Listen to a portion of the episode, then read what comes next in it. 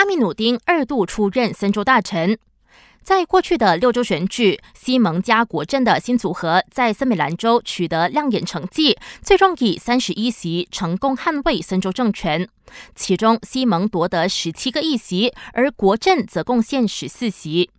尽管坊间一度传出森州大臣人选将改由乌统出任，但谣言已经不攻自破，因为森州西盟主席兼原任大臣拿督斯里阿敏努丁刚刚已经宣誓就职，出任森州第十五任州务大臣。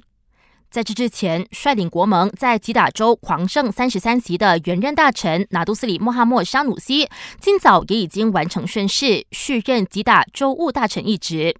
他透露，州行政议会的新阵容将在这个星期内完成，包括他在内，一共十一人。而人选方面将会是新州参办。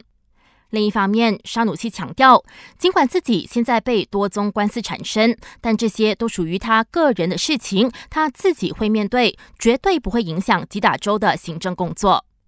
行事作风向来高调的沙努西，在周选期间曾多次发表没有根据的言论，结果遭成功集团创办人丹斯里陈志远和成功置地雪州看守大臣拿督斯里阿米鲁丁以及首相拿督斯里安华相继起诉诽谤，而他同时也卷入了涉嫌侮辱雪州王室的风波。感谢收听，我是维言。